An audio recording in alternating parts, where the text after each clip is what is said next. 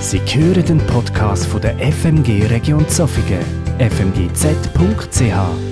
Schönen guten Morgen miteinander. Äh, Messe und Michel, danke vielmals für den Boden von der Anbetung, den ihr geleitet habt. Und ich würde eigentlich gerne das von der Michel aufnehmen, was du noch gesagt hast. Corona bestimmt unsere Zeit.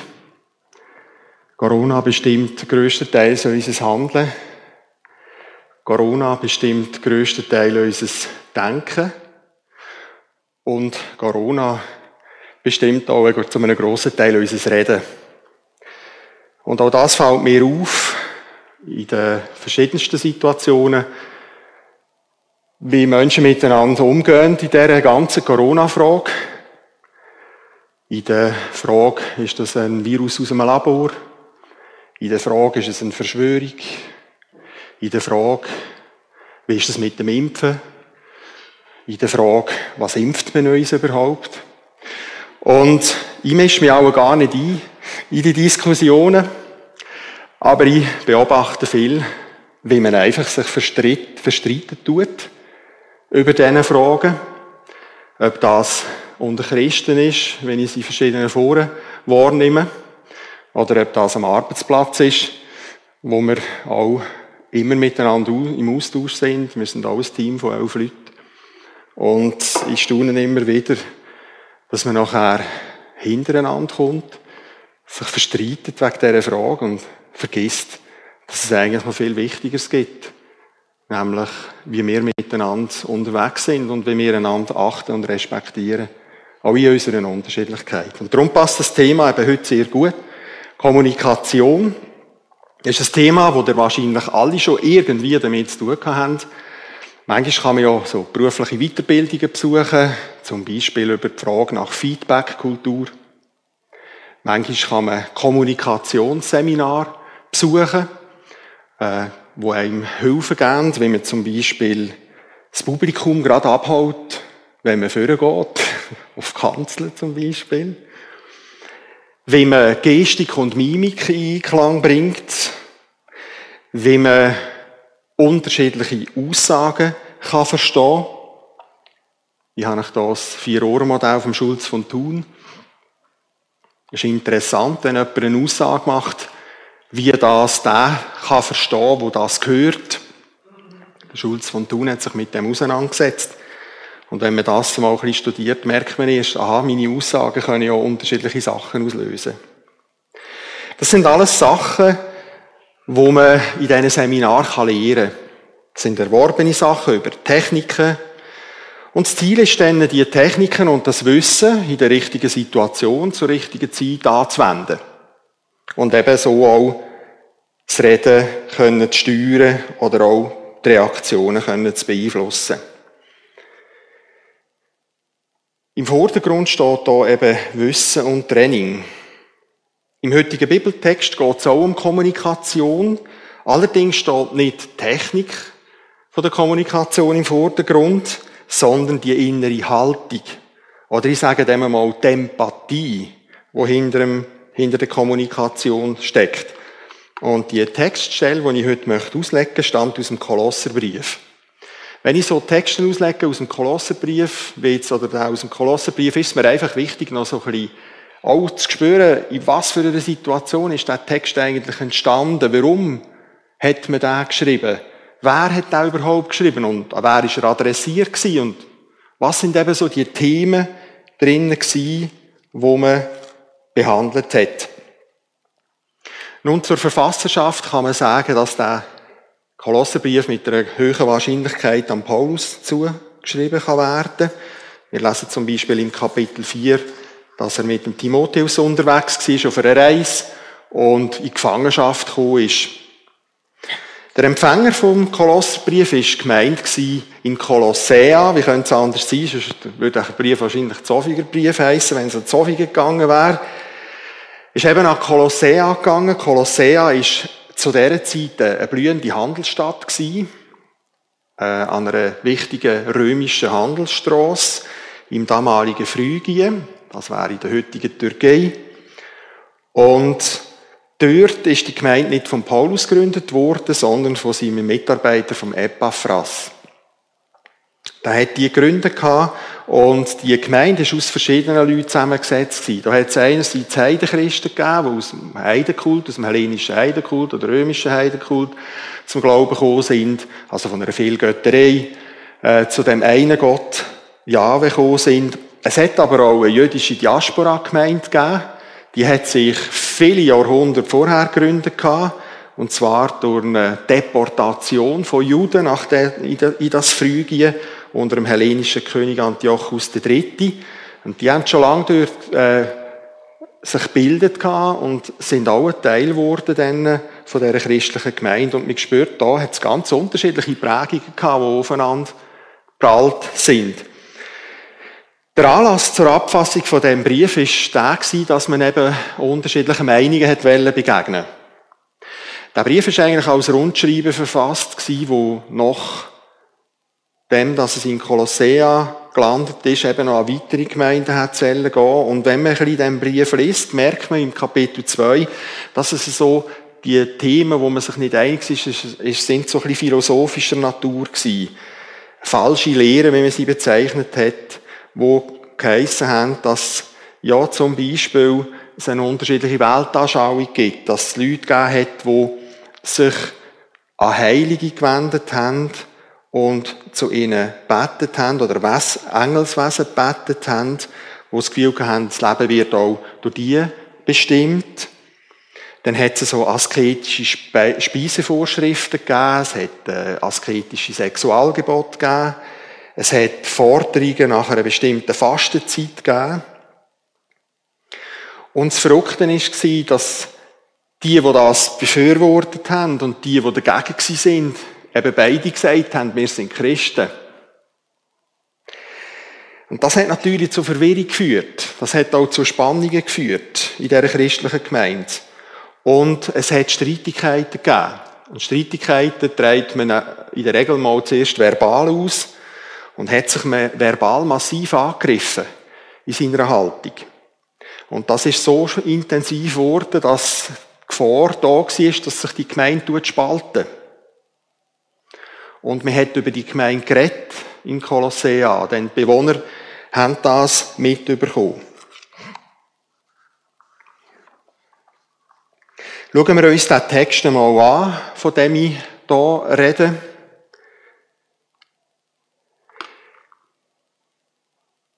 Und zwar steht er in Kolosser 4, Verse 2 bis 6. Und ich habe euch hier nur den sechsten Vers aufgeblendet, die anderen dürfen ihr hören. Lasst euch durch nichts vom Gebet abbringen und vergesst dabei nicht, Gott zu danken. Betet auch für uns, damit Gott uns eine Möglichkeit gibt, sein Geheimnis zu verkünden, die Botschaft von Christus, für die ich hier im Gefängnis sitze und betet, dass ich darüber frei und offen reden kann, wie Gott es mir aufgetragen hat. Verhaltet euch weise und besonnen denen gegenüber, die keine Christen sind. Macht das Beste aus der Zeit, die euch geschenkt ist. Und jetzt in Vers 6, da habe ich zwei Übersetzungen. Zuerst äh, die Übersetzung nach Hoffnung für alle. Redet mit jedem Menschen freundlich. Alles, was ihr sagt, soll gut und hilfreich sein, Bemüht euch darum, für jeden das richtige Wort zu finden. Und in der neuen Genfer Übersetzung wird der Vers so übersetzt, eure Worte sollen immer freundlich und mit dem Salz der Weisheit gewürzt sein, dann werdet ihr es verstehen, jedem, der mit euch redet, eine angemessene Antwort zu geben.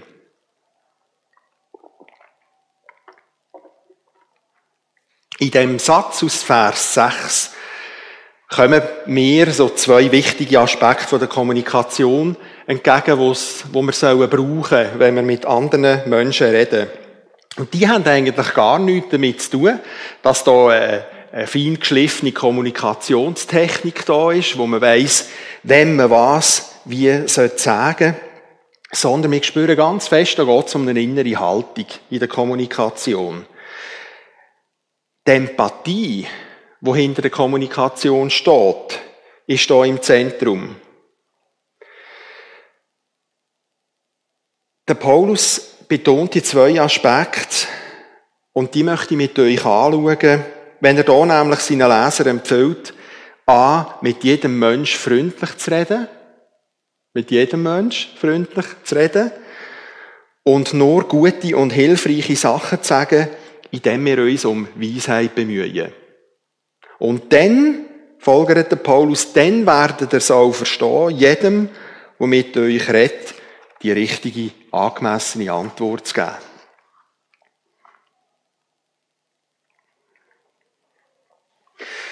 Im ersten Teil vom Vers 6 nach Hoffnung für alle steht, redet mit jedem Menschen freundlich.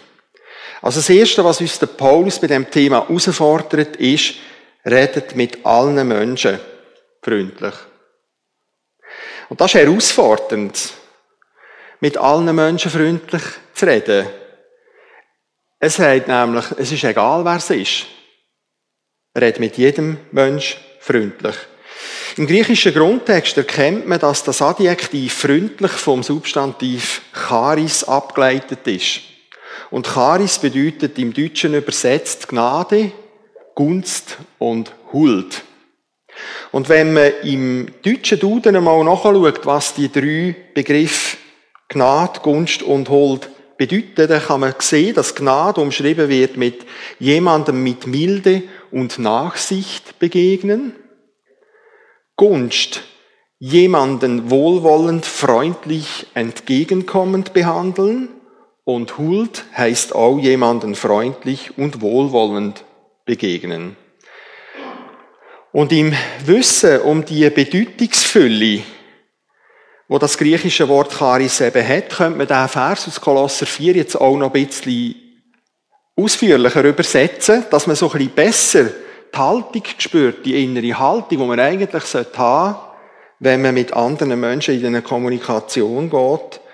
Und wir könnten eigentlich es so übersetzen, redet mit jedem Menschen wohlwollend, freundlich und entgegenkommend.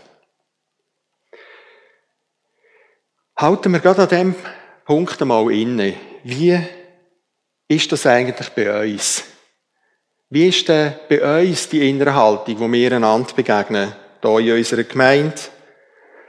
Ich bin ja schon viele Jahre Mitglied von der FMG-Region Zofingen und ich habe schon viele Konfliktsituationen hier erlebt. Aber es hat Situationen gegeben, da ist man mir alles andere als wohlwollend, freundlich und entgegenkommend begegnet. Da hat manchmal aus dem Nichts jemand können, den verbale Zweihänder auspacken und reinschlagen dass man das erste Mal einfach leer geschluckt hat. Und das nicht von neu bekehrten Christen, sondern von langjährigen Gemeindemitgliedern. Und das ist eine schwierige Erfahrung Glücklicherweise haben wir das hinter uns gelassen und wir gehen heute in unserer Gemeinde herzlicher und offener miteinander um. Und trotzdem habe ich mich gefragt, wie ist das eigentlich bei mir selber? Wie handhabe ich das, wenn ich andere Menschen innerhalb oder außerhalb von meiner Gemeinde anspreche? Ist das wohlwollend? Heißt, ist das unvoreingenommen und aufs Wohl vom anderen ausgerichtet? Ist das freundlich? In dem Wort steckt ja das Wort Freund. Ist das freundlich? Rede ich mit meinem Gegenüber, wie wenn das könnte ein Freund von mir sein? anständig, höflich, liebenswürdig und ist meine innere Haltung entgegengekommen. Das heißt, rede so, dass ich anständig bin mit dem, aufmerksam, was er mir möchte sagen und bin ich auch bereit, am anderen Unterstützung anzubieten, wenn er sie einfordert. Eines von meinen häufigsten Gebeten, die ich persönlich habe, ist, dass Gott mir immer wieder Liebe für die Menschen schenkt. Und ich habe in meinem Weg, in meinem beruflichen Weg, dürfen so erleben, da bin ich sehr dankbar, dass ich heute eigentlich jeden Tag mit Menschen arbeiten kann. Und das ist für mich das perfekte Übungsfeld. Und meine persönliche Erfahrung ist, am einfachsten ist es mit Menschen wohlwollend, freundlich und entgegenkommend zu reden, dann, wenn ich jemand Neues kennenlerne wo ich eigentlich gar noch nicht kenne. Da bin ich so innerlich gespannt und einfach offen, und habe in meiner manchmal naiven Art einfach das Gefühl, das ist ein guter Mensch. Schwieriger wird es dort, wo ich mit Menschen unterwegs bin, wo ich schon mal einen Konflikt hatte und gemerkt habe, uh, der hat eine schwierige Seite. Und freundlich, wohlwollend und entgegenkommend dort sein, ist es ganz schwierig, manchmal fast unmöglich, wo ich mit Menschen in meinem Leben unterwegs bin, die mich eigentlich so richtig fest verletzt haben. Der Paulus redet hier aber jetzt nicht von, einer, von einem Abweichen von dem, was er hier sagt. Er sagt, die innere Haltung, freundlich zu sein, wohlwollend und entgegenkommend, das solltest du sein, egal wer vor dir steht. Das heisst also, das sollte auch gegenüber einem schwierigen Gemeindemitglied sein, wo die vielleicht schon eigentlich so richtig angeschnauzt hat. Das solltest du gegenüber dem Morgenmuffel sein, wo vielleicht dein Lebens- oder Ehepartner ist. Ich habe jetzt glücklicherweise keine solchen verwünscht. Aber vielleicht sind es Kinder in der Pubertät. Oder vielleicht sind es aus der Sicht der Kinder eure Eltern. Oder vielleicht sind es die Schwiegereltern. Egal, ob das am Arbeitsplatz ist, mit Arbeitskollegen oder Kolleginnen oder noch schlimmer Vorgesetzte, die damit zu tun haben. Oder egal, ob das der Nachbar ist, oder euch aufregt, wenn ihr schon den ersten Schritt aus der Haustür macht am Morgen früh.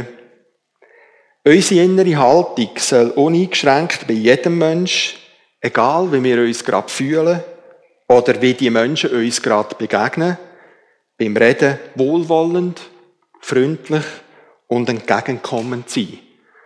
Aber wie schaffen wir das?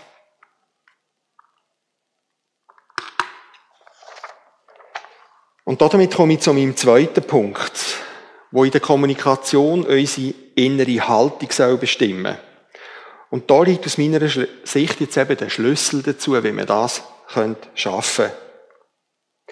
Meine innere Haltung soll so ausgerichtet sein, wie es uns der Paulus im ersten Teil, oder im ersten Teil eben empfohlen hat.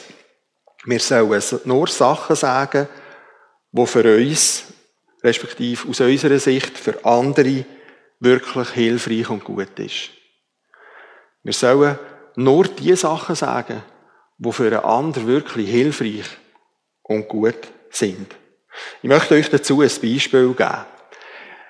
Ein weniger gutes Beispiel für, für das, dass man am anderen wirklich das sagen was für ihn hilfreich ist, ist mein erstes Beispiel. Das ist, wenn ich zum Beispiel zum Messen, wo jetzt gerade alles dort so wunderbar aufschreibt, sage, hey Messen, weißt du, was ich an dir so schätze?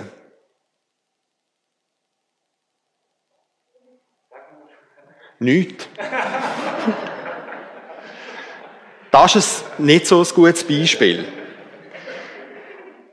Hilfreicher kann es hingegen sein, wenn ich zum Beispiel zu meiner Frau sage, Schatz, ich möchte dir einfach einmal Danke sagen für all deine Unterstützung, die du mir in unserer Nähe gibst, dass du immer an mich geglaubt hast und dass du zu mir stehst.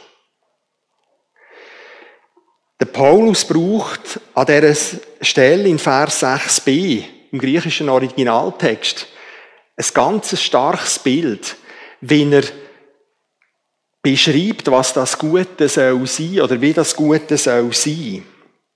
Und das Bild kommt eben in der Hoffnung für alle nicht so gut raus, weil dort steht, alles, was ihr sagt, soll gut und hilfreich sein. Und in der neuen Genfer Übersetzung steht es eben noch so ein bisschen auf den Punkt gebracht und noch so ein bisschen klarer. Dort steht, eure Worte sollen immer freundlich und mit dem Salz der Weisheit gewürzt sein. Und wenn man im griechischen Grundtext schaut, was dort das Verb äh, würzen heißt, ist das das griechische Wort Artymenos. Und Artymenos bezieht sich auf den Vorgang, wenn ich eine Speise mit Salz tue abschmecken oder eben würzen. Und wenn man schaut, in welcher Zeitform das Verb geschrieben ist, sieht man, dass das in einer Zukunftsform geschrieben ist, wo eigentlich zeigt, dass das immer soll gelten, auch in Zukunft. Das heißt, Wenn der Paulus schreibt, eure Worte sollen immer freundlich und mit dem Salz der Weisheit gewürzt sein, dann meint er, das soll nicht nur jetzt der Fall sein, sondern auch in Zukunft. Also das ist eine, so eine Grundhaltung, die immer bei euch soll bleiben. Zur Zeit, wo der Apostel Paulus gelebt hat, hat es ja noch keine Kühlschränke gegeben. Und die hat auch noch niemand kennt. Aber jeder von den Bürgern hat gewusst, was man mit Salz alles machen kann. Und ich möchte euch drei Sachen zeigen, wo Salz auslösen und wo wir übertragen auf das, was der Paulus da sagt. Als erstes, wenn man Salz einmal in der Hand verreibt und sich geschnitten hat, oder wenn man im Toten Meer geht, baden, ja, das eines dürfen machen. Wir sind einmal in Israel gewesen. Aber die können auch in Soleuno gehen. Dort hat es auch so ein Salzbad mit 12% Salzgehalt. Wenn man dort reingeht, merkt man plötzlich, dass einem etwa neu anfängt brennen oder anfangen wehtun. Das heisst, Salz deckt Wunden auf. Und im übertragenen Sinn könnte man sagen, Worte, die mit Salz gewürzt sind, wo wir vielleicht am anderen zusprechen, die können schuldbewusst machen. Die können etwas aufzeigen, wo ihm vielleicht gar nicht bewusst war. Oder auch vielleicht uns nicht. Vielleicht ein schwieriges Muster zeigen. Oder einen blinden Fleck sichtbar machen, mit, äh, wo unsere Persönlichkeit betrifft. Ich habe, und ich bin Gott sehr dankbar, immer wieder Menschen gehabt, die so Sachen in meinem Leben angesprochen haben, die ich einfach manchmal nicht gemerkt habe. Wo ich Leute verletzt habe. Und es ist mir nie bewusst gewesen. Und ich bin froh gewesen, wenn es Leute gibt, die liebevoll auf mich zugekommen sind und mir das gesagt haben. Weil ich es annehmen konnte. Und ich habe mich anfangen verändern an diesem Punkt. Das zweite, Salz ist ein hervorragendes Konservierungsmittel. Es tut nämlich Sachen, vor allem Fleisch, vor dem Verderben bewahren. Und ähm, als ich jünger war, sind noch viele Piratenfilme in der, im Fernsehen gekommen. Und dort hat man immer darüber geredet, äh, wenn der Koch vom Captain gerufen worden ist und der Captain hat gesagt, was gibt es heute zum Essen? Dann hat er gesagt, gepökeltes Fleisch. und ich habe mich immer gefragt, was ist gepökeltes Fleisch? Ja, gepökeltes Fleisch ist eben Fleisch oder Fisch, wo man auch nicht nur Piraten, sondern Seefahrer so wie grosse Eichenfässer da haben und haben Salz drüber geleert, weil das Salz eben das Fleisch konserviert hat, damit sie es haben können während ihrer Reise immer wieder vornehmen und essen. Und so einen übertragenen Sinn für etwas, äh, für das ist für mich so ein, ein gutes Wort. Das kann in dir etwas konservieren. Etwas wo dir ermutigt. Ein Wort, wo dir mitgegeben wird, wo dir ermutigt, dran zu bleiben, nachhaltig zu bleiben, äh, gut zu tun, wie wir das jetzt mit euch äh, heute Morgen gehört haben, mit eurem Beitrag. Ich finde das eine tolle Sache. Eine Ermutigung, wo man vielleicht einen Dank bekommt von einer Person. Danke, hast du mir geholfen, wo einem so gut tut und merkt, oh, das ist gut, was ich mache. Es schenkt Anerkennung, es ist nachhaltig und ich strebe dem Guten zu. Als letztes macht Salz Speisen aber auch schmackhafter, weil es ein Geschmacksgeber ist. Und so schmeckt unsere Suppe wirklich nur dann gut, wenn sie nicht versalzen, sondern, lachst du jetzt, du bist ja auch hoch, gell? Der Pedro auch. Wenn sie nicht versalzen ist, sondern gut gesalzen und abgeschmeckt ist. So schmeckt unsere Suppe. Und im übertragenen Sinn heisst das für mich ein freundliches Wort, ein mit Salz der Weisheit gewürztes Wort. Das kann und soll einem im Alltag ermutigen, beflügeln, gut tun. Das kann ein Wort sein, wo man manchmal steht man am Morgen auf und kommt aus dem Bett und denkt, das ist ein Katastrophentag. Das kann heute nicht gut kommen. Man schlägt vielleicht schon den Fuß an, wenn man aus dem Zimmer läuft. Und dann, wenn jemand ein liebevolles, gutes Wort zu einem sagt, meine Frau macht das etwa noch, wenn ich da arbeite, das kann einem Mut geben, das kann ihm motivieren und das kann ihm zeigen, hey, der Tag kann doch noch gut werden. Es gibt so ein deutsches Sprichwort, wo sagt, ein rechtes Wort zur rechten Zeit bricht manch großes Herzeleid. Und das sagt für mich aus, ein freundliches Wort, das äh, mit Salz von der Weisheit gewürztes Wort, das kann auch in einer schwierigen Situation Hoffnung und Trost geben. Es geht weiter und neuen Lebensmut schenken.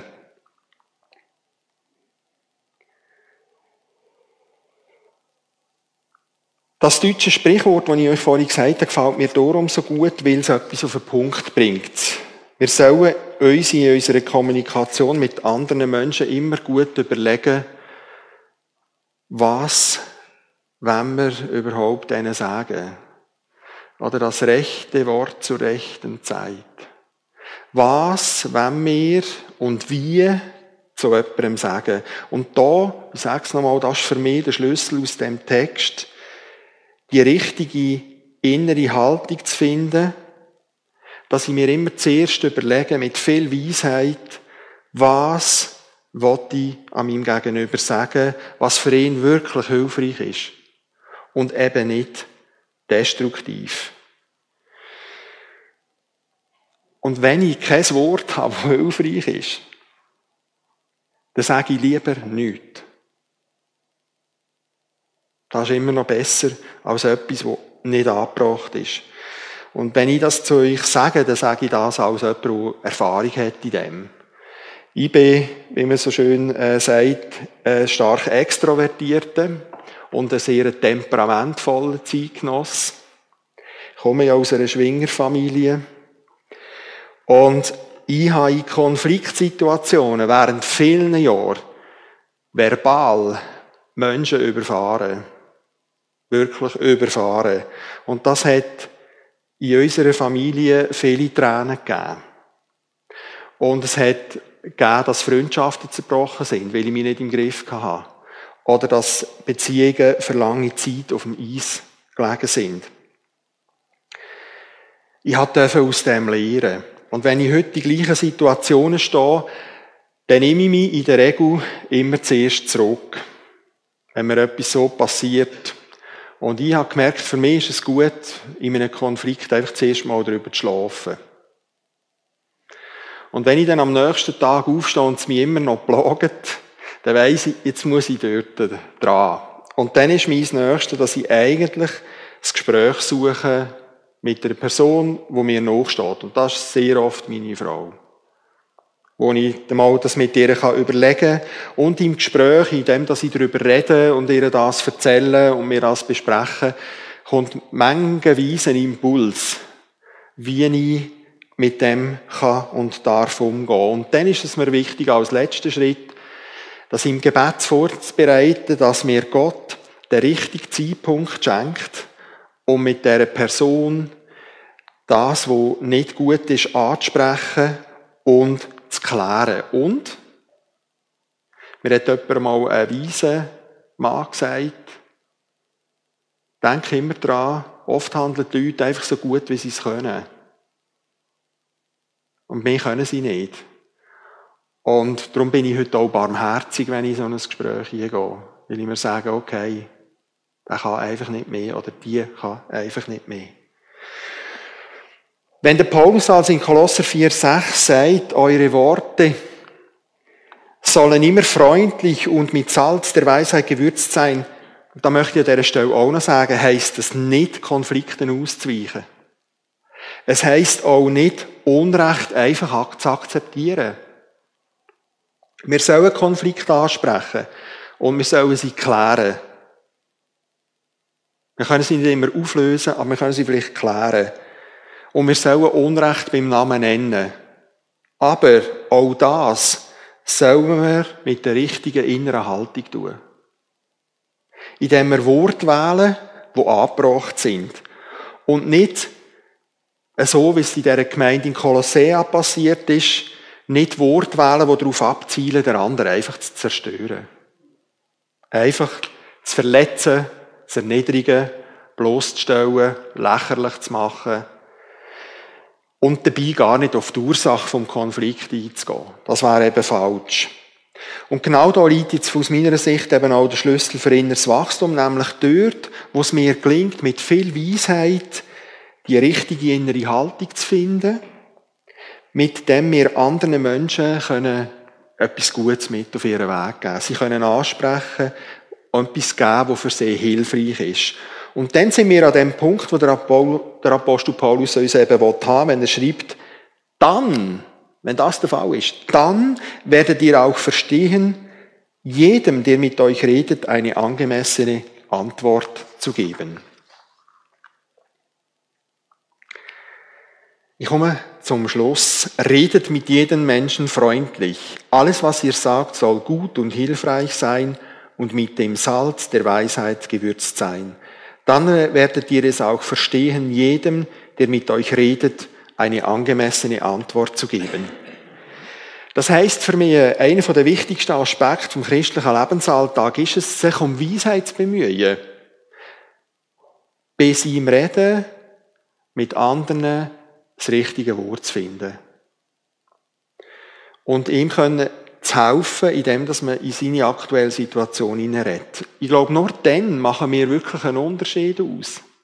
Dann machen wir auch als Christen den Unterschied aus gegenüber denen, die ihre Sprache nur brauchen, um Recht zu haben, um anderen zu sagen, wie dumm sie sind, um sich zu streiten, um sich zu verletzen und um den Schwächer lächerlich zu machen. Und nur so, glaube ich, werden wir auch dem Auftrag gerecht, den wir sollten haben, wenn wir eine gute, stabile Gemeinschaft sein wollen, die funktioniert, dass wir einander weise Ratgeber sind, die helfen, Fortschritt zu machen im Glauben, wo Friedensstifter sind, dort, wo sich zwei nicht verstehen, und wo schaffen, eine Gemeinschaft so zu formen, dass man zusammenwächst und nicht auseinanderwächst oder sich spaltet. Und dass ihr das wertet, das wünsche ich euch von Herzen und wünsche euch dazu Gottes Segen.